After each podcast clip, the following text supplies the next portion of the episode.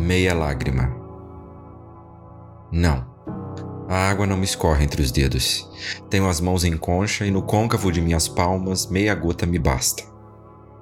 Das lágrimas em meus olhos secos basta o meio tom do soluço para dizer o pranto inteiro.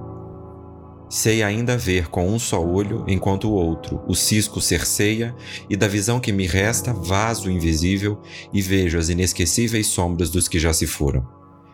Da língua cortada digo tudo, amasso o silêncio e no farfalhar do meio som solto o grito do grito do grito e encontro a fala anterior, aquela que emudecida conservou a voz e os sentidos nos labirintos da lembrança. Conceição Evaristo.